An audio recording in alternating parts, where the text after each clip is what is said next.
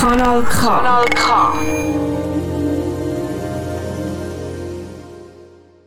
Bei aller Liebe, bei aller Liebe. Bei aller Liebe. Bei aller Liebe, darüber müssen wir reden. Bei aller Liebe. Bei aller Liebe. Wir müssen reden. Liebe Hörerinnen und Hörer, ganz herzlich willkommen zur Sendung «Bei aller Liebe». Mein Name ist Monika Hoffmann und neben mir in der Technik ist Zita Bauer. Hallo zusammen. Du Zita, bist du eigentlich zufrieden mit deinen Schamlippen? Ähm, okay. Monika, äh, das ist jetzt gerade ein eine sehr persönliche Frage und dann noch so im Radio, ähm, ja, wie soll ich sagen, ja, schon zufrieden, aber ich habe mir ehrlich gesagt noch gar nicht so viel Gedanken gemacht. Ja, weil sonst könntest du darum auch easy operieren. What? Wie hallo, liebe Monika. ist sonst alles okay? Sorry, Zita, ist nicht ganz so ernst gemeint aber unser Sendungsthema heute ist Intimchirurgie. Also Schönheitsoperationen im Intimbereich, wie eben Schamlippenoperationen. Okay, okay, aha, jetzt verstehe ich. Und wie bist du auf dieses Thema gekommen? Das war so, gewesen. es hat sich eine bei aller liebe Hörerin bei mir gemeldet und gesagt, sie fände es sehr spannend, wenn wir mal eine Sendung zu diesem Thema würde machen Und sie hat auch den Gast vor heutigen Sendung vorgeschlagen. Und wie hast du auf diesen Vorschlag reagiert? Also zuerst habe ich ehrlich gesagt recht leer geschluckt, weil Schönheitsoperationen sind nicht mein Thema. Und ich muss sagen, ich hatte ziemliche Vorurteile. Gehabt. Also, dass Leute, die Schönheitsoperationen machen, oberflächlich und unreflektiert sind. Und was für mich auch unverständlich war, ist, dass man gesunde Körper operiert, nur dass sie irgendeinem Schönheitsideal entsprechen. Und mit dem Ganzen natürlich auch noch Geld verdient. Und gleich hat dieses Thema nicht losgelassen. Wieso? Ja, erstens, weil ich eben gemerkt dass ich selber sehr viel Vorurteile habe. Das, obwohl ich eigentlich noch nie mit jemandem habe geredet habe, der so Operationen durchführt oder auch mit jemandem, der selber so eine Operation hat gemacht Und zweitens hat es mich auch einfach Wunder genommen, als ich mich auf das Thema habe eingeladen habe. Und so ist es gekommen, dass wir die nächste Stunde eine Fachärztin für Intimchirurgie hier live im Studio zu Gast haben. Auch ich bin sehr gespannt auf das Gespräch, das du, Monika, mit ihr wirst führen gerade nach Nujabes mit Feather. Light as a feather when I'm reading through the daily news, measuring the hurt within the golden rule. Centimeters of ether, I'm heating the speaker. Motivational teacher with words that burn people. Singing the headlines, line with discord. It's either genocide or the planet in uproar. Never good. The rules in paradise are never nice. The best laid plans of mice and men are never right. I'm just a vagabond with flowers for Algernon, an average Joe who knows what the fuck is going on. It's the hope of my thoughts that I travel upon. Fly like an arrow of God until I'm gone. Drifting away like a feather in air, letting my words take me away from the hurt and despair. So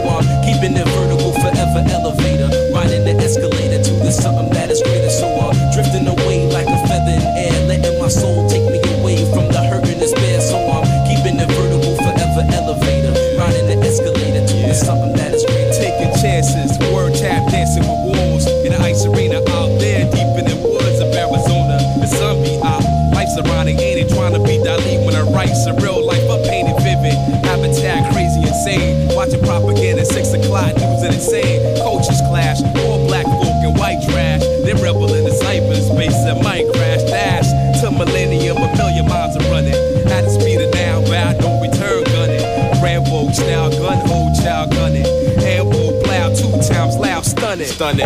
When they hit ya, lift you off the earth like, hey yo,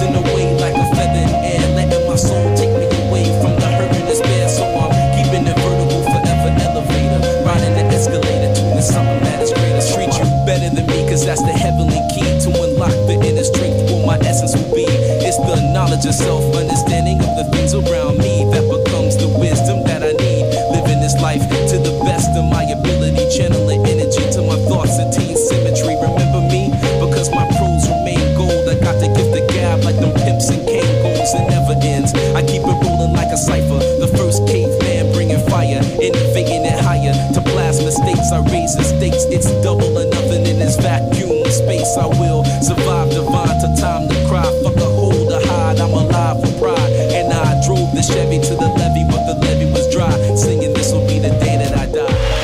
Bei aller Liebe. Wir müssen reden. Du hörst bei aller Liebe heute zum Thema Schönheitschirurgie im Intimbereich. Vor mir steht Tatjana Lanaras, sie ist Fachärztin für Intimchirurgie. Korrekt heisst das, sie hat den eidgenössischen Fachärztinnen-Titel FMH für plastische, rekonstruktive und ästhetische Chirurgie. Tatjana Lanaras, ganz herzlich willkommen bei unserer Sendung. Vielen Dank. Tatjana, du hast einen nicht ganz alltäglichen Beruf. Zumindest kenne ich niemanden, der das Gleiche macht wie du. Hast du schon als Kind gewusst, dass du Medizin studieren Ja, ich habe das eigentlich schon recht äh, früh gewusst. Mein Vater ist Arzt, somit bin ich ein bisschen vorgeprägt, aber er ist allerdings Orthopäde. Aber es war für mich recht früh klar, dass ich auch Medizin machen möchte und vor allem in die Richtung Chirurgie. Und dann hast du, du hast nie irgendwie unterwegs oder Gimmer hast gemacht, das Gefühl gehabt, nein, das ist es nicht. Du hast wirklich geradlinig deinen Berufswunsch verfolgt. Natürlich hatte ich immer wieder auch andere Ideen und habe gedacht, ah, Journalismus, vielleicht sowas in die Richtung. Ähm, aber am Ende habe ich doch immer Richtung Medizin hingearbeitet. Man muss ja einen gewissen Notendurchschnitt auch erreichen, um das umzusetzen und äh, habe sie bereut. Ja. Mhm. Und wann muss man sich näher entscheiden für die Verteufung, plastische und ästhetische Chirurgie? Macht man das im Master oder schon im Bachelor?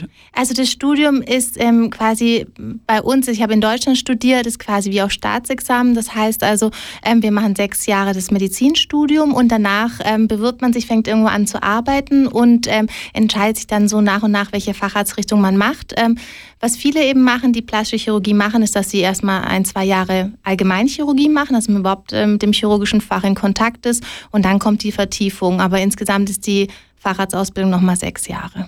Ah, okay. Dann, dann studieren alle, die Ärzte und Ärztinnen werden, grundsätzlich zuerst das Gleiche. Genau. Und dann kommt die Verteufung. Genau, ja. Und dann, also und dann ist es so, dass man in dieser Verteufung dann schon operieren Oder wie wird man daran hergeführt? Also wie sieht das aus? Wie, wie, wie, macht man die ersten praktischen Erfahrungen? Ja, also man wächst da quasi rein. Also natürlich am Anfang ist wichtig das Patientenmanagement, dass man die Krankheitsbilder kennt, weiß, wie man die Patienten vorher und nach den Eingriffen behandelt. Und natürlich ist man von vornherein im Operationssaal exponiert, dann natürlich mit den älteren Chirurgen, ähm, ältere Assistenzärzte, Oberärzte, leitende Ärzte. Und dann darf man anfangen, Teilschritte von dem Eingriff nach und nach zu machen. Und äh, erarbeitet sich dann sein Spektrum. Es gibt in der Schweiz natürlich einen Katalog, einen Operationskatalog, den man erfüllen muss, damit man den Facharzt überhaupt bekommen kann. Und erst dann äh, kann man quasi nach auch diversen Prüfungen, schriftlich und mündlich, sich überhaupt als Fachärztin titulieren. Also man wächst da wirklich rein. Aber es hat einiges an Mindestanforderungen. Und die Operationen, die du machst, jetzt zum allgemeinen Verständnis, das ist plastische und ästhetische Chirurgie, aber das ist nicht zwingend Schönheitschirurgie, das ist auch rekonstruktive Chirurgie, das ist irgendwie nach Brustkrebs, Brustwiederaufbau, ist das das oder was macht man alles? Genau, als Facharzt für plastische hat man ein sehr, sehr breites äh, Spektrum. Ähm, die meisten machen die Ausbildung an einem großen Spital, also meistens ein Unispital. Dort ist eben viel Rekonstruktive, das heißt eben Gewebetransfer nach Unfällen ähm, oder eben, wie du schon gesagt hast, eine Brustkrebschirurgie. Ähm, wir machen Verbrennungschirurgie, das ist ein großer Teil von unserer Ausbildung. In den Notfällen auch Handchirurgie. Also wir sind sehr breit aufgestellt und natürlich die ästhetische Chirurgie ist auch ein Teil davon. Du hast ja insgesamt sieben Jahre, also von 2010 bis 2017, in der plastischen Handchirurgie im Unispital Zürich gearbeitet und dann hast du dich auf Brustkrebschirurgie spezialisiert. Also chirurgische, chirurgischer Brustaufbau nach Brustkrebs. Wie ist es dazu gekommen, zu diesem Interesse? Eben, also ich eben im Unispital habe natürlich als Oberärztin die letzten zwei Jahre gearbeitet, da habe ich sehr viel Verbrennungschirurgie gemacht, wollte mich aber wie so weiterentwickeln und bin dann aus dem Unispital weggegangen und habe ähm, in einer äh, Praxis mit Belegarztfunktion gearbeitet und eben mein damaliger Chef hat hauptsächlich Brustaufbau nach Brustkrebs gemacht und das war jetzt so ein Spektrum, was wir an der Uni auch schon viel gemacht haben, aber er hat es wie nochmal intensiver gemacht und ich konnte da extrem viel mitnehmen und äh, Jetzt habe ich mich eben entschieden, nochmal die ästhetische Chirurgie wie nochmal fokussiert mehr ähm, quasi anzugehen, zu praktizieren und dann kam eben der Wechsel in die Skin Med. Genau, du bist jetzt neu, frisch in dieser anderen Klinik. Und woher, also wieso ist das Interesse gekommen für, für den Intimbereich Chirurgie? Hast du das schon vorher gehabt oder gemacht auch schon? Oder hast du das jetzt erst angefangen machen? Nein, nein, das habe ich vorher schon gemacht. Das ist eben ein Teil von der plastischen Chirurgie. Das ist, gehört einfach dazu. Ähm, je nachdem, wo man arbeitet, ist es mehr oder weniger Fälle. Das ist schon so.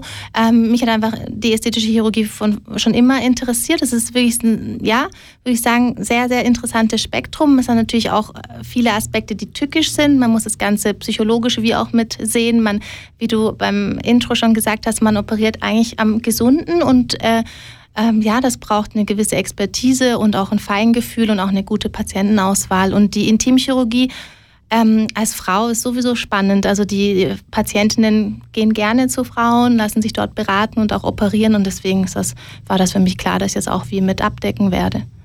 Du hast ja auch beim Intro gehört, mein Intro, wo ich gesagt habe, ja, dass ich auch Vorurteile hatte, weil ich erstens nicht Leute kenne, die das gemacht haben oder auch nicht Leute, die das durchführen, aber vielleicht kenne ich Leute, die haben es einfach nicht gesagt. Ich nehme auch an, dass bei, deinem, bei deiner Berufswahl sicher auch äh, verschiedene Reaktionen hat gegeben. Wie hat dein Umfeld auf, auf das reagiert?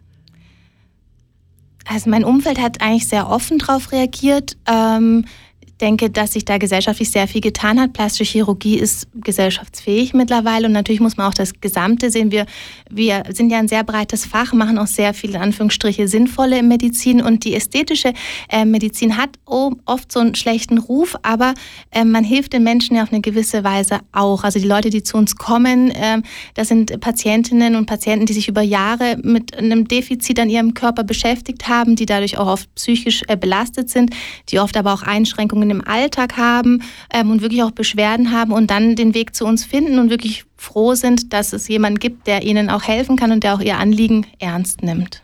Hast du denn vorher auch so Leute kennt, die mit so Problemen durchs Leben sind und, und eben Operationen haben gemacht, aus ihnen besser ist gegangen? Ähm, jetzt so im engen Freundeskreis habe ich jetzt kein e Exempel, aber ähm, natürlich mit den Patienten, weil ich habe sehr viele Patienten gehabt, die wirklich lange mit sich gerungen haben, auch weil es eben diese gesellschaftlichen Vorurteile gibt, dass sie gesagt haben, ah, ich habe mich lange nicht operieren lassen, weil was sagt denn meine beste Freundin, was sagen meine Eltern? Und dann haben sie entschieden für sich, für ihre Lebensqualität, nein, ich will das jetzt machen lassen. Und die haben dann danach zu mir gesagt, ich hätte das zehn Jahre vorher machen sollen. Das hat mein Leben sowas von verändert. Also quasi so, wie ich mich selber fühle, wie selbstbewusst ich bin, das ist für die Patienten und Patientinnen eine ja, drastische, wie sagt man, Optimierung. Also es ist wie nicht nur unnötig, also es hilft den Patienten schon. Was du genau machst, also was du operierst, welche Körperstellen du operierst und wer die Leute sind, die zu dir kommen, das hören wir nach unserem kurzen musikalischen Unterbruch. Tatjana, du hast Songs, alle Songs von dieser Sendung selber mitgebracht. Was hast du für einen Bezug zum nächsten Stück von Florence and the Machine? Ja, also ich bin, äh, ich finde Florence ist eine der stärksten Sängerinnen aktuell und sie ist auch live wirklich eine ja, packende Figur. Und dieser Song ist natürlich besonders wichtig, weil der bei unserer Trauung lief, als ich vor sechs Jahren geheiratet habe und dadurch ist es natürlich selbst erklärend, dass es wichtig ist. Sometimes I feel like throw my hands up in the air. I know I can count on you. Sometimes I feel like saying, Lord, I just don't care. But you've got the love I need to see me through. Sometimes it seems the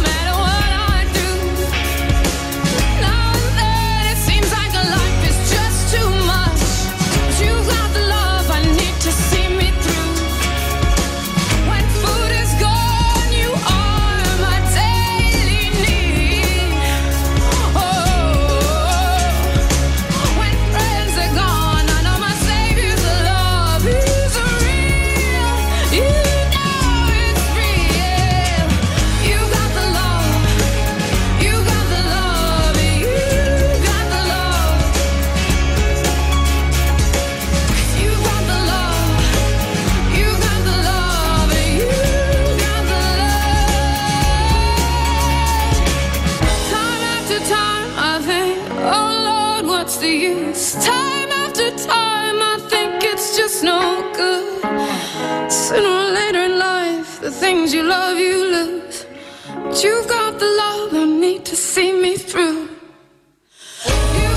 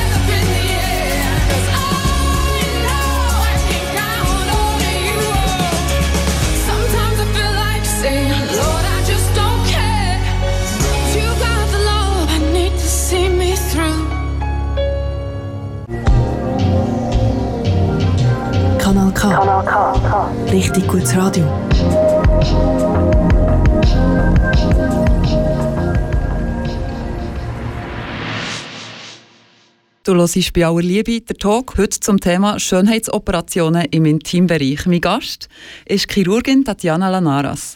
Sie führt eine Schönheitsklinik unter anderem Operationen im Intimbereich durch.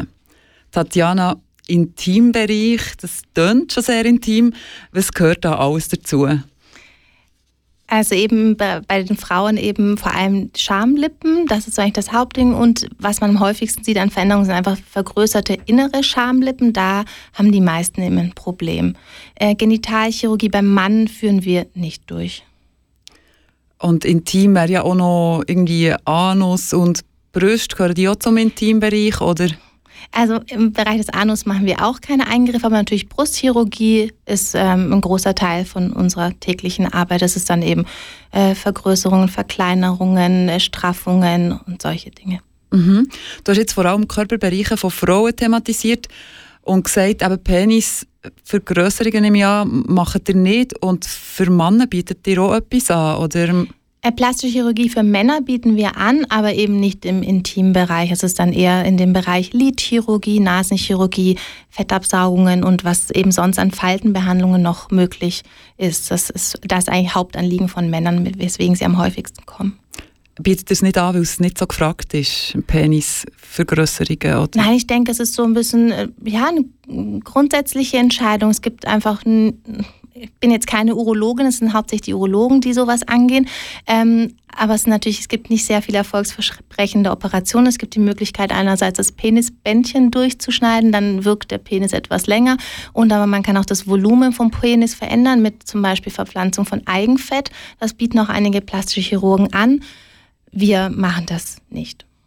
Und machen ihr Operationen für Transpersonen, also Menschen, die in einem anderen Körper geboren wurden, als sie sich fühlen und nicht das biologische Geschlecht anpassen wollen? Ähm, am Universitätsspital, wo ich lange gearbeitet habe, war das ähm, ein Teil von der Chirurgie, die durch die plastische Chirurgie durchgeführt wird, oft eben auch in Kooperation mit anderen Fachrichtungen, wie zum Beispiel äh, die Urologen für die Harnwege, oft waren auch die Bauchchirurgen involviert. Das ist ein recht komplexes Spektrum. Die Patientinnen müssen sehr gut äh, psychiatrisch abgeklärt sein und ähm, auch begleitet sein. Ähm, und äh, deswegen ist das eher eine Zentrumschirurgie und ich denke, das macht auch Sinn, dass sie dort bleibt. Du hast mir gesagt, dass nur ein ganz kleiner Teil der Operationen bei euch vor Krankenkassen gezahlt werden. Das heisst, nur ein ganz kleiner Teil ist medizinisch notwendig oder zwingend. Der Rest ist Schönheitschirurgie. Auf eurer Webseite steht, dass ihr ganz unterschiedliche Schönheitsoperationen durchführt. Von Nase- und Ohrenkorrektur im Gesicht über Fettabsaugen und Handverjüngungen im Körper bis zu Bruststraffungen, Vergrößerungen und Verkleinerungen. Oder eben auch die Männerbrust, die du hast gesagt hast. Und du, machst, du persönlich machst plastische und ästhetische Chirurgie, Injektionsbehandlungen und eben die Intimchirurgie.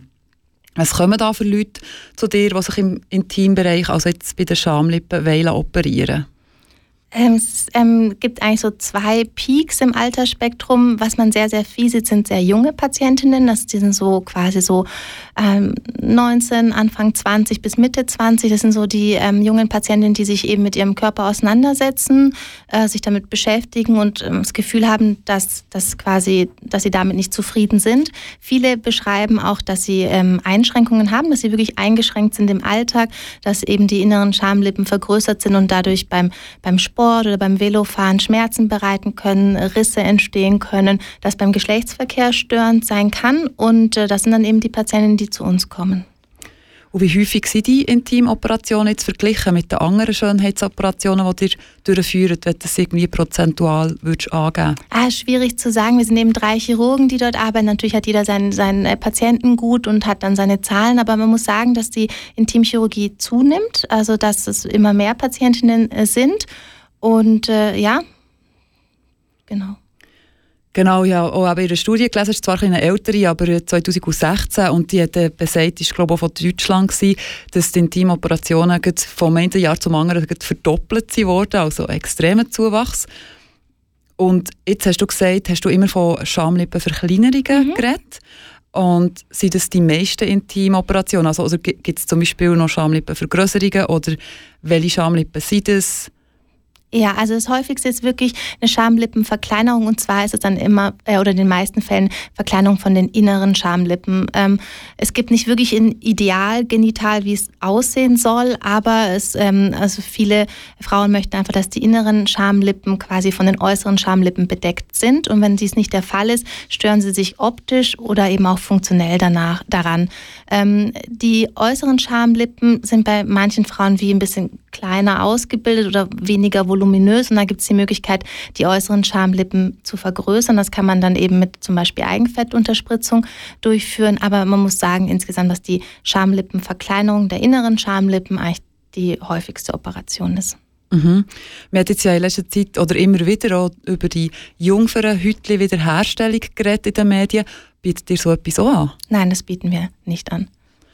Und hat das einen Grund, dass ihr das nicht anbietet? Ja, es ist, ich ähm, denke, hier in der Schweiz hat man einfach andere Werte, andere moralische Vorstellungen und äh, wir können uns damit eben nicht identifizieren. Was genau machst du, wenn du Schamlippenverkleinerungen operierst? Also wie muss man sich das vorstellen? Wo tust du etwas abschneiden? Also ist das auf der Seite, ist das oben, ist das es, es, es, kann man wie nicht immer ganz bei jeder Patientin pauschalisieren, weil jeder hat wirklich einen individuellen Befund. Es sieht bei jeder Frau äh, dort einfach unterschiedlich aus. Es ist auch oft so, dass die Schamlippen in sich selber asymmetrisch sind, dass die eine Seite wie mehr Volumen hat als die andere Seite. Genauso wie auch äh, die Brüste oft nicht gleich groß sind bei den meisten Frauen. Und äh, was, also je nachdem muss dann quasi wie so individuell die Operation angepasst werden. Was eben aber bei den, bei den meisten Patientinnen durchgeführt wird, ist das quasi wie ähm, der Überschuss im Gesamten weggenommen wird und äh, das Ganze wieder vernäht wird.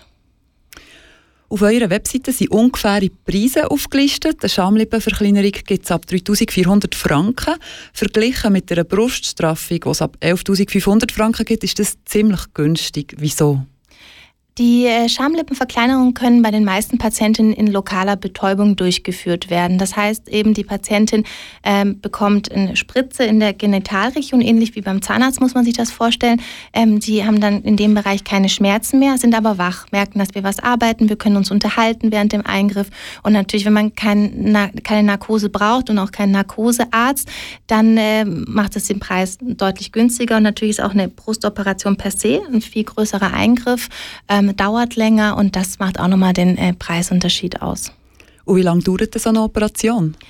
Ähm, es ist auch unterschiedlich je nach Befund. Ähm, so die Standardverkleinerung ähm, der inneren Schamlippen dauert circa eine Dreiviertelstunde, Stunde und dann gibt es natürlich ausgeprägtere Befunde, wo quasi wie ähm, der Überschuss auch in, in, anderen Regionen quasi über der Klitoris ausgeprägter ist und da muss man wie so kleinere Lappenplastiken machen und da dauert es auch mal länger, da kann es auch mal anderthalb Stunden gehen.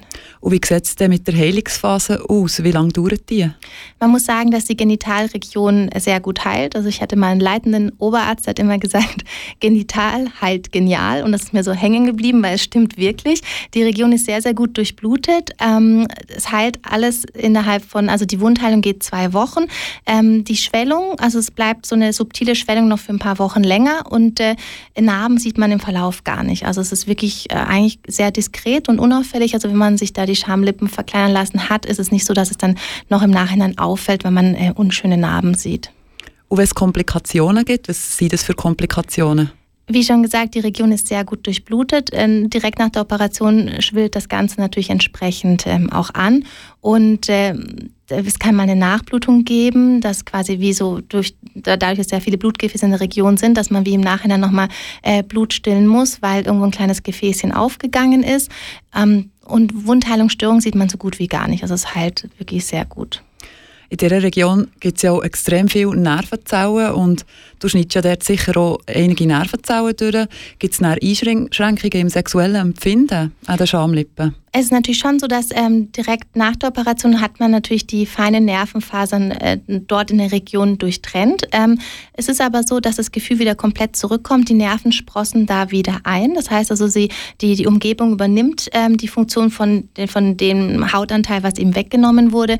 Und die äh, Patienten haben am Anfang so ein bisschen, können ein komisches Gefühl haben, also am Anfang so ein bisschen Taubheitsgefühl. Und im Verlauf beim Einsprossen der Nerven kann es wie so eine Überempfindlichkeit sein, weil einfach die Nerven wie so irritiert sind von dem Ganzen, aber das pendelt sich dann in den nächsten Monaten ein und man hat ein normales Empfinden. Gibt es dazu auch Forschungen und Langzeitstudien zu so Schamlippenverkleinerungen? Gibt es sicherlich, ja. ja das ähm, wird ja alles erforscht und äh, Fallstudien angeschaut, ja. Aber Gefühlsproblematik in der Region ist äh, kein Thema, auch allein anatomisch, wenn man das bedenkt, nicht. Und wie sieht es äh, mit dem rechtlichen Rahmen aus? Die Operationen nehmen ja zu im Intimbereich und die Patientinnen werden ja auch immer wieder jünger, habe ich in einem Artikel mhm. gelesen. Gibt es da ein Schutzalter oder wie geht ihr mit dem um? Ja, also wir operieren Patientinnen, die ähm, mindestens 18 Jahre alt sind. Ähm, in ganz seltenen Fällen haben wir auch jüngere Patientinnen, die so im Teenageralter kommen. Die müssen quasi im Prinzip ausgewachsen sein und natürlich müssen die Eltern dem Ganzen zustimmen und die Patientinnen selber müssen diesen Wunsch äußern. Das sind aber wirklich Patientinnen, die so ausgeprägte Befunde haben, dass sie sehr schambehaftet sind, psychisch dadurch ähm, beeinträchtigt sind und äh, wo eben auch die Krankenkassen die Kosten dann übernehmen, was wirklich ähm, einschränkend ist, funktionell sowie auch psychisch für diese jungen Patientinnen. Nach so vielen Detailinfos kommen wir gleich noch zu den moralischen Fragen. Mhm. Was, ist, was ist zum Beispiel was ist das Schönheitsideal im Intimbereich? Woher kommt das? Und ist es okay, wenn man Frauen hilft, sich im Intimbereich zu vereinheitlichen? Zuerst machen wir aber eine kleine musikalische Pause. Das nächste Stück ist vom DJ Khaled und heißt Grease. Wieso hast du das mitgebracht? Ähm, ich bin ja Griechin, ich habe griechische Wurzeln und ich wollte die Hörer von äh, griechischer Folklormusik verschonen. Deswegen dieser Song und zusätzlich ähm, habe ich den jetzt in meinen letzten Ferien rauf und runter gehört und bin eigentlich ein Kind der Black Music und Hip-Hop und daher dieser Song. We the best music. Another one.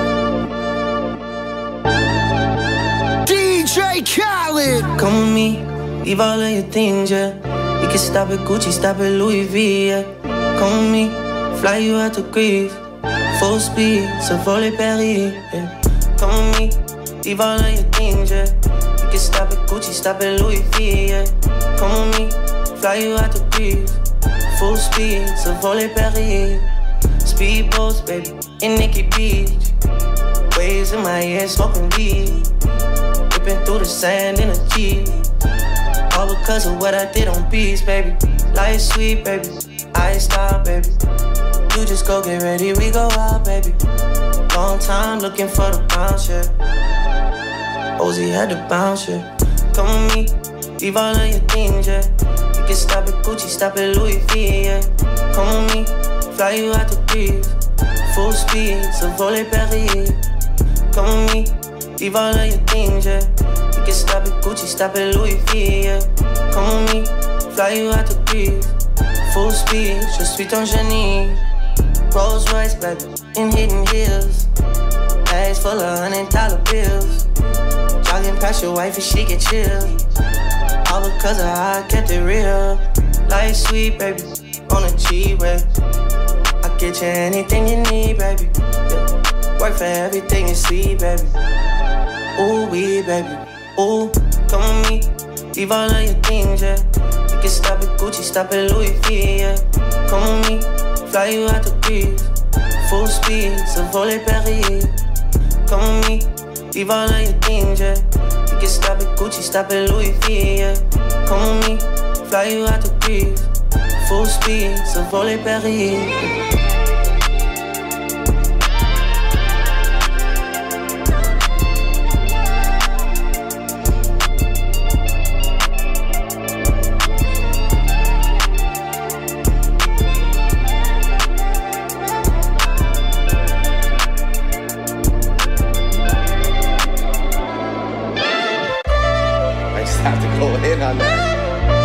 Why you making problems? I've been silent, why you making problems? I'm a problem, being rich is not my fault. You decide who you think the ship reside with. I've been quiet, hard to miss me when I'm flying. Gone out to Keiko, she can stay in my room, she can stay in my room, and it ain't mine. I was trying to play it right, I was trying to treat you nice. Funny, I had to stop. See me when I'm outside we ain't have a problem. Then you went and found one. How you gonna get it back? She can't help but get attached. See me when you're outside. see me on the south side. I could tell you're sick inside. Cause she just wanna love me. She don't wanna leave me. She don't wanna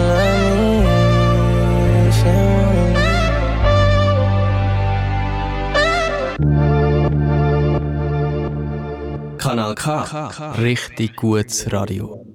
Du hörst den Talk bei aller Liebe. Bei uns geht es heute um Intimchirurgie. Mein Gast ist die Fachärztin Tatjana Lanaras, die solche Schönheitsoperationen durchführt. Vorher haben wir darüber geredet, was für Frauen Schamlippenverkleinerungen machen und wie so eine Operation abläuft. Im letzten Teil geht es um die pikanten moralischen Fragen. Tatjana, du machst hauptsächlich Schönheitskorrekturen. Für das muss man ja wissen, was das Ideal ist. Bei aller Liebe, aber was ist das herrschende Schönheitsideal bei den Schamlippen?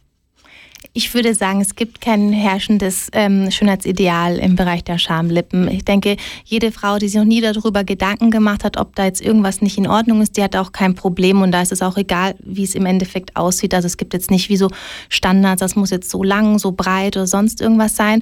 Ähm, wer keine Beschwerden hat und äh, zufrieden ist, für den, da muss man auch nichts korrigieren. Ähm, es ist schon so, dass die meisten möchten, dass die äußeren Schamlippen die inneren überdecken. Das ist jetzt so das einzige Ideal, was ich jetzt so festhalten würde. Aber auch das ist alles Auslegungssache und im Auge des Betrachters. Könntet ihr das irgendwie quantifizieren? Also habt ihr zum Beispiel, stellen wir so eine Klinik vor und dann eine Wange, eine Tabelle mit verschiedenen Schamlippen, wo steht kurz, lang und Millimeterangabe. Also, oder hey, an was für eine Norm haltet ihr euch denn da? Nein, sowas äh, haben wir nicht und so können wir auch gar nicht arbeiten. Es ist wirklich jeder Befund individuell, ob es jetzt im Bereich der Schamlippen ist oder auch in der, im Bereich der Brustchirurgie oder äh, Nasenchirurgie. Da muss man wirklich für jeden Patienten ähm, ein ähm, operatives Konzept ausarbeiten. Es gibt nicht eine OP, die für alle geht. Ähm, bei den Schamlippen oder bei allen ästhetischen Operationen ist es wichtig, dass ich als Chirurgin auch wirklich ähm, nachvollziehen kann, was die Patientin stört, ähm, dass ich wirklich sehe, was das Problem ist und dass es nicht irgendwie in ihrem Kopf ist, ein Hirngespinst ist, wo ich dann draufschaue und sage, ja, nein, da, da kann ich wie gar nichts wegschneiden, weil da ist überhaupt gar kein Überschuss. Ich denke, das ist wirklich wichtig, dass ich wirklich das ähm, nachvollziehen kann und auch wirklich optisch was ist, was, was sie stört um, ähm, und was ich auch mit einer Operation verbessern kann, weil eben es sind ähm, Eingriffe am gesunden Körper und äh, ähm, die Risiken, die sind da. Komplikationen kann es nach einem Eingriff immer geben und es muss immer eine Balance geben zwischen dem, was man der Patientin an Nutzen bringen kann durch den Eingriff im Verhältnis zu den Risiken, die sie dafür in Kauf nimmt.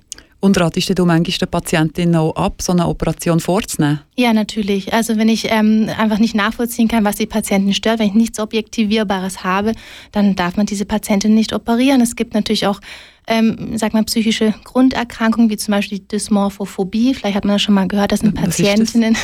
das? sind Patientinnen, äh, meistens Frauen, die quasi eben Makel an ihrem Körper sehen, die nicht objektivierbar sind. Sie finden einfach alles quasi von der Nase über die Brust, über die Genitalregion defizitär. Die sind nicht zufrieden und diese Patientinnen haben einfach psychologisches Problem, müssen dahingegen behandelt werden. Die werden mit einer Operation, einer einzigen Operation nie glücklich sein. Die werden dann für die nächste kommen und die nächste und die nächste. Also es braucht ähm, Erfahrung und auch Feingefühl, wirklich rauszufiltrieren, wer hat ein Problem, wem kann ich helfen und wer hat wirklich nur dieses Problem und wer, wer verspricht sich auch nicht, dass durch diese eine OP das Leben komplett besser wird. Also ähm, es wird ein Bereich, das Selbstbewusstsein wird besser, aber das Leben, was man vorher hatte, wird durch eine Schönheitsoperation nicht komplett anders oder hundertmal besser. Das muss man einfach gut rausfühlen. Und wenn so eine Kundin unbedingt die Operation will, kannst du sagen, nein, die gibt es nicht, oder kann sie dir einfach sagen, ich zahle es, also bekomme ich? Äh, wenn ich ähm, die Patientin nicht operieren möchte, weil sie für mich nicht äh, was hat, was ich operativ lösen kann, dann sage ich nein. Woher haben die Kundinnen die Norm, also woher haben Sie denn die Vorstellung, dass Ihre Schamlippen nicht okay sind? Was sind das für Schönheitsideal? Wo sind die zu verorten? Ja, das habe ich natürlich auch in den letzten Jahren immer wieder nachgedacht. Woher hat man die Inspiration, wie das Ganze aussehen soll?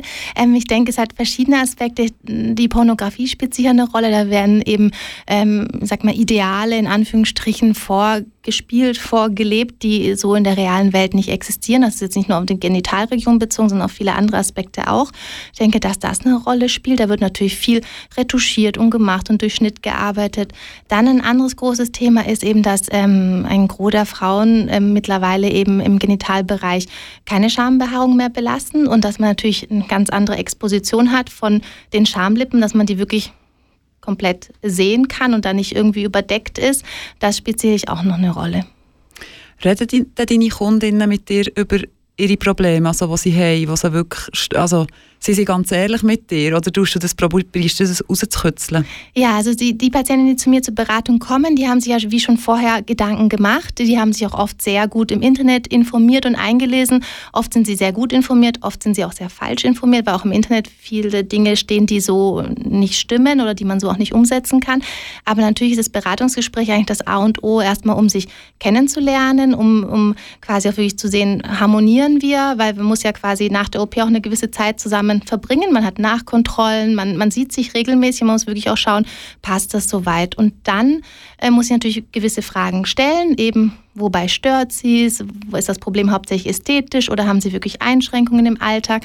Und dann eben, wenn so eine gewisse Vertrauensbasis da ist, dann schaut man sich es natürlich auch konkret an und dann muss ich wirklich auch schauen, ist da wirklich, kann ich das nachvollziehen, das Problem, ist es wirklich ein Überschuss vorhanden, den ich angehen kann operativ. Und äh, meistens haben die Patienten dann Zeit, nochmal ähm, über alles nachzudenken, zu überlegen, ob das für sie in, in Frage kommt, so ein operativer Eingriff. Und dann gibt es meistens nochmal ein Gespräch ähm, vor der Operation, wo man nochmal die konkreten Fragen durchsprechen kann der Patientin. Ich nehme an, du hast vorher gesagt, dass du dir das dann mal anschaust und entscheidest, sehe ich etwas, wo ich finde, mal, das kann ich objektivieren, das ist für mich operierenswert. Ähm, das ist aber dann auch deine Entscheidung und du, du hast schon gesagt, eben bei vielen Menschen ist, oder bei vielen Frauen ist es dann einfach auch ein psychologisches Problem.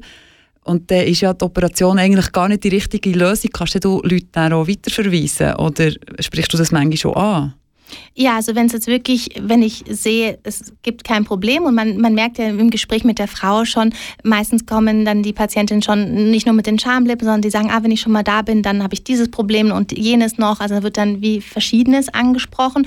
Ähm, und dann kann ich den Patienten eigentlich nur eine Empfehlung aussprechen und sagen, äh, okay, wir, mit Operationen können wir jetzt das grundlegende Problem nicht lösen. Das Problem sitzt tiefer und ich kann dann eine Empfehlung aussprechen, dass man sich das vielleicht mal in einem Coaching, in einer Psychotherapie oder ähnliches ähm, anschaut oder dass man mit dem Hausarzt äh, mal drüber spricht. Aber was die Patienten schlussendlich dann machen, ob sie das annehmen oder ob sie einfach zum nächsten plastischen Chirurgen gehen, der das vielleicht allenfalls äh, für sie operiert, das kann ich natürlich nicht äh, kontrollieren und weiß ich dann auch im Endeffekt nicht. Ein Argument gegen ähm, Operationen, Schönheitsoperationen, ist ja auch, dass man hilft, ein, ein einheitliches Schönheitsideal zu festigen. Und mit dem würdest du ja eigentlich dem mithelfen, dass du wie Frauen vereinheitlichst und dann andere Frauen, die das Gefühl haben, alle machen das oder wir machen das und es sollte so aussehen, dass eigentlich der Leidensdruck bei den allgemein bei den Frauen würde zunehmen, also wenn man das jetzt auf die Spitze argumentativ würde treiben. Und damit würdest du ja eigentlich, also wenn man dieser Linie folgt, die Unzufriedenheit von allen Frauen eigentlich fördern. Was sagst du zu diesem Argument? Mm, ich muss sagen, das sehe ich nicht so, weil was wir machen, wir machen keine einheitlichen Operationen. Also wie ich vorher schon gesagt habe, für jede Frau, für jeden Befund, ob es jetzt an der Brust ist oder im Intimbereich oder in der Nase, wird wie so ein individuelles ähm, Operationskonzept ausgearbeitet. Es wird jetzt nicht eine OP für alle gemacht. Und eigentlich ähm, geht es eigentlich bei den Operationen darum, das, was die Patientinnen mitbringen, zu optimieren. Das heißt, es wird nicht grundlegend verändert, sondern es wird wie ähm, verbessert oder quasi in die ursprüngliche Form wieder zurückgebracht, zum Beispiel bei hängenden äh, Brüsten oder nach äh, Stillphasen und Schwangerschaften. Und also ich bin gegen diese, wie sagt man, Vereinheitlichung. Ich denke, dass plastische Chirurgie den Auftrag hat, ähm, einfach die natürliche Schönheit zu unterstützen. Also wir wollen nicht, dass die Patientinnen wie Kunst, künstliche Objekte aus unserer Praxis ähm, hinauslaufen und dafür stehen wir auch nicht. Also wir wollen wirklich ähm, eigentlich die natürliche Schönheit unterstreichen und ich glaube, dass die Frauen heutzutage auch so differenziert sind und auch so selbstbewusst, dass sie sich jetzt auch nicht beeinflussen lassen und sagen, ah ja, nur weil meine Freundin eine Schamlippenkorrektur hatte, renne ich auch gerade daher, weil, mm, weil, obwohl sie kein Problem haben. Und da muss man auch ablehnen, aber ich denke, dass das die Gefahr sehe ich jetzt nicht oder erlebe ich auch in meinem Alltag nicht. Hat es auch schon Frauen gegeben, die im Nachhinein bereut, dass sie eine Korrektur gemacht haben, jetzt an den Schamlippen? Im Speziellen? Nein, habe ich noch nie gehabt. Also ich habe eher Frauen gehabt, die gesagt haben, hätte ich das bloß früher gemacht. Ich habe mich jetzt so lange damit rumgeärgert. Gerade die Frauen, die nach der Schwangerschaft wie so oft eine Erschlaffung der Schamlippen ähm, haben, das, das kommt vor. Und gerade die Frauen, die quälen sich da oft jahrelang und, und fühlen sich nicht wohl in ihrem Körper. Und es hat sich sowieso viel verändert mit, mit dem Kind, was sie bekommen haben. Und das ist nochmal so ein zusätzlicher Aspekt. Und das sind dann Frauen, die eher sagen, hätte ich das früher machen sollen, weil der Eingriff ist wie nicht sehr groß. Ähm, die Heilungsphase ist recht schnell und der Benefit dann für die Frauen ist dann in kurzer Zeit hoch. Du hast ja auch gesagt, also im Vorgespräch und im mittleren Teil von dem Gespräch, dass zum Beispiel Analbleaching und eben Jungfernhütli Wiederherstellung du nicht würdest machen aus moralischen Gründen. Und das sind ja moralische Grenzen, die jetzt du oder auch eure Klinik für, für euch zieht. Wieso ziehst du genau dort deine Grenzen? Die könnte man ja auch schon früher ziehen. Und Wieso ist genau eben, was ist schlimmer einem Analbleaching als einer Schamlippenverkleinerung? Also Analbleaching gehört erstmal gar nicht in die Fachrichtung von der plastischen Chirurgie. Es ist ja schon so, dass ähm, die plastische Chirurgie mit dem Teilgebiet ästhetische Chirurgie ist ein Fachbereich der Medizin. Das ähm, ist auch wichtig, dass die ähm, Ärzte auch dahingegen ausgebildet sind, dass die Patienten, die so ein Anliegen haben, also quasi eine Operation am gesunden Körper, dass die auch durch Fachpersonen behandelt werden, dass sie quasi entsprechend ethischen ähm, Voraussetzungen auch ihnen nicht geschadet wird, dass wirklich gute Operationen durchgeführt werden mit fachlicher Kompetenz. Ich denke, die moralischen Grenzen zieht einerseits die Fachgesellschaft, weil es natürlich Operationen gibt, die in unseren Bereich fallen. Und die Nachfrage natürlich, ist es wie so ähm, Schamlippen, äh, nicht Schamlippenkorrektur, äh, Jungfernhäutchenrekonstruktion, die Anfrage ist extrem gering hier. Und, und ich denke, dass das auch nicht zu, eben einfach hier in der Schweiz nicht zu dem passt, was für was die Schweiz auch steht, für was wir in, der, in dieser westlichen Welt auch stehen. Und deswegen finde ich, muss man das nicht fördern. Wir wollen ja Frauen in ihrem Selbstbewusstsein bestärken und mit einer Jungfernhäutchenrekonstruktion bewegen wir uns ja in eine komplett andere Richtung. Ja, ich habe das Gefühl, je, je nach Kulturkreis, wo man rauskommt oder Gesellschaft, könnte man ja auch das Gegenteil sagen und sagen, Schamlippenverkleinerung. Ich nehme jetzt an, Frauen aus anderen Kontexten könnten sagen, die westlichen Frauen sind derart krass, die sogar die Schamlippen operieren. Es gibt ja auch Argumente dagegen, wo ja, man muss aber sagen, dass in anderen Ländern das eigentlich fast noch etablierter ist. Man muss ja sagen, dass jetzt gerade alles, was so, ähm, äh, wie sagt man, die ähm, äh, muslimisch-islamischen Länder, dass ja da dort die ähm, Schambehaarung eigentlich schon seit jeher wie entfernt wird komplett und dass das dort sicherlich auch ein Thema ist. Ich denke, bei der, bei der Jungfernhäutchenrekonstruktion ist eigentlich die der Grund, dass die Frauen das wollen, ist wegen den Männern und nicht wegen sich selber. Es geht ja mehr um, um Ehre und Wiederherstellung der Ehre, die in Anführungsstrichen verloren gegangen ist. Und ich denke nicht, dass das unsere Aufgabe ist. Also. Mhm.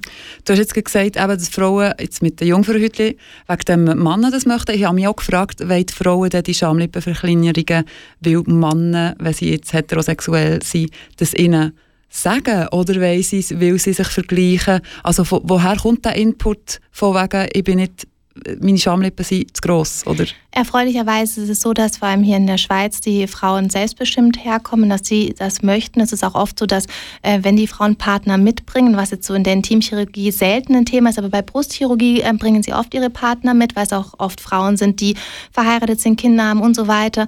Und der Partner ist meistens auf der Seite, dass er sagt, nein, ich finde dich so, wie du bist, ich finde dich schön. Das geht eigentlich selten darum, den Partner glücklich zu machen. Aber die Frauen fühlen sich nicht wohl, die ähm, möchten sich von dem Partner nicht mehr ausziehen. Sie, haben, sie können sich nicht frei bewegen in ihrem häuslichen Umfeld, weil sie sich eben so schämen und weil sie das so belastet. Aber es ist extrem selten, dass der ähm, Mann den Input gibt. Und wenn ich das Gefühl habe bei einem Gespräch, dass das so ist, dann muss ich den Mann auch für das Gespräch rausschicken, weil ich muss mit der Frau sprechen und wirklich spüren, ob sie das möchte oder ob das quasi ein, ähm, ein Gedanke ist, der quasi eingebläut wurde vom Mann, dass sie was tut für ihn und das darf man dann auch nicht operieren.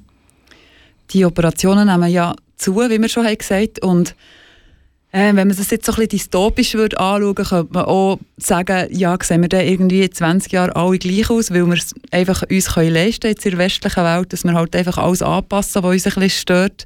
Wie siehst du das, Zukunftsvision? Ja, das ist eine schwierige Frage. Also ich habe das Gefühl bei meiner täglichen Arbeit, dass das nicht der Fall sein wird, ähm, dass die äh, Frauen und auch Männer immer selbstbestimmter werden, dass eigentlich die meisten ihre individuelle Schönheit unterstreichen wollen. Es sind sehr wenige, die kommen und sagen, ich will genauso aussehen und wenn sie mit einem Foto kommen von irgendeinem äh, Influencer oder Blogger oder so, da muss man schon mal, da schrillen schon ein bisschen die Alarmglocken, weil ähm, die Basis ist ja immer eine ganz andere. Man kann ja quasi nicht aus einer Person eine komplett andere machen und das soll man auch nicht. Und ich, ich glaube nicht, dass das so kommen wird. Es, es geht mehr in Richtung natürliche ästhetische Chirurgie, auch in den USA, wo jetzt lange der Trend war, dass vieles sehr künstlich ausgesehen hat, muss man sagen, dass, die, dass der Trend auch in Richtung Natürlichkeit geht, dass man einfach quasi sein Selbst optimiert, wie ein bisschen die Zeit zurücktritt, dass man ein paar Jahre gewinnt, eben durch eine Faltenbehandlung, aber dass keiner will entstellt aussehen, keiner will fratzenartig aussehen. Die meisten wollen einfach eine bisschen bessere Version ihrer selbst sein. Genau, es entspricht ja auch ein bisschen im Zeitgeist, sich selber zu optimieren, sich gut darzustellen, weil sehr viel auch gegen kommuniziert wird, mhm. wie man aussieht und wie man wirkt auf andere Leute. Tatjana Lanaras, ganz herzlichen Dank für deine Offenheit, für unser Gespräch. Und du hast uns zum Abschluss nochmal einen Song mitgebracht, Berlin Calling. Was hast du für einen Bezug zu dem? Also es ist von Paul Kalkbrenner, Sky and Sand. Ähm, ich muss dazu sagen, dass ich nach Zürich gekommen bin und 2010 das erste Mal die Street Parade miterlebt habe und Paul Kalkbrenner hat im, im strömenden Regen auf dem Sechser-Leuten-Platz aufgelegt. Und ich habe mit Elektro gar nichts am Hut gehabt, eigentlich bis zu dem Tag. Und ähm, es war für mich wie so der Einstieg in die musikalische Elektrowelt in Zürich und äh, daher ein wichtiger Song für mich. In the nighttime, when the world is at its rest, you will find me in the place I know the best. Dancing, shouting,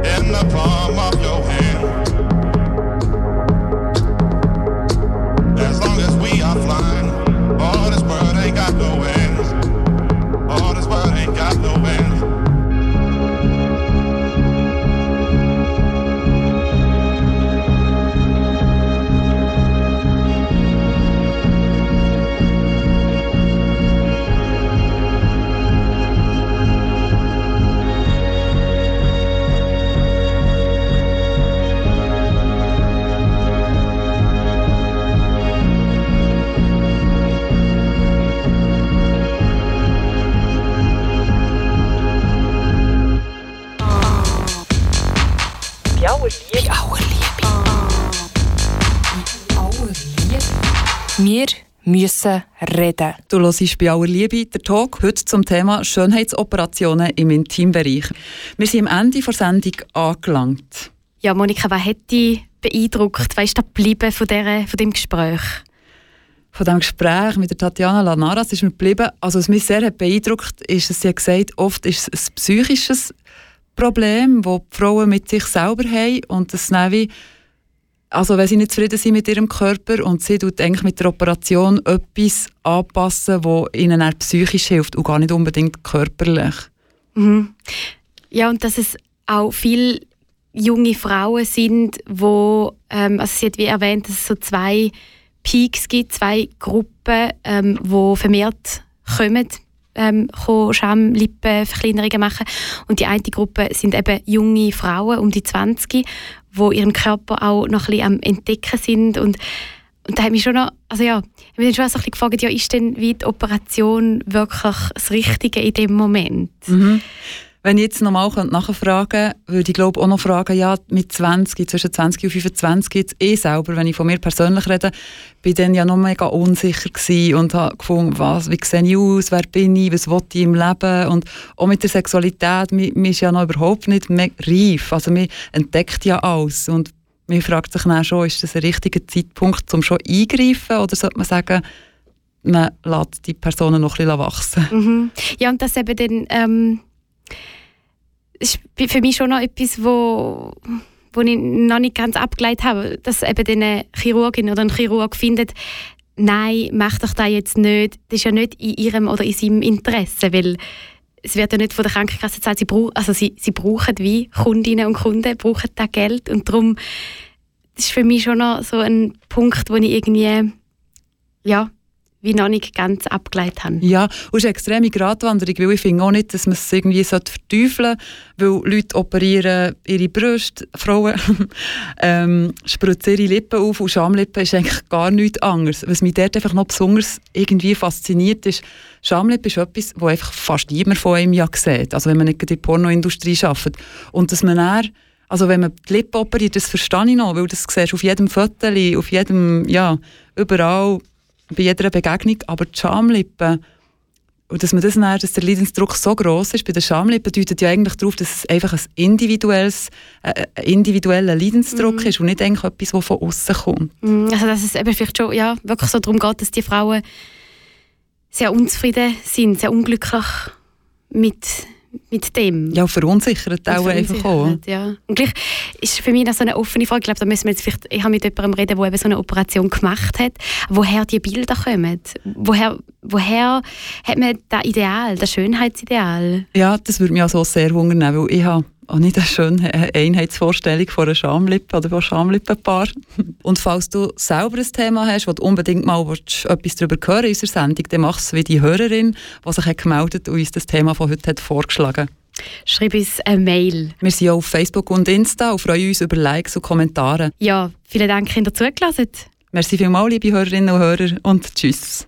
Bei aller Liebe. Bei aller Liebe. Bei aller Liebe. Wir müssen reden bei aller Liebe. Wir bei müssen reden. Liebe. Aber wir müssen reden.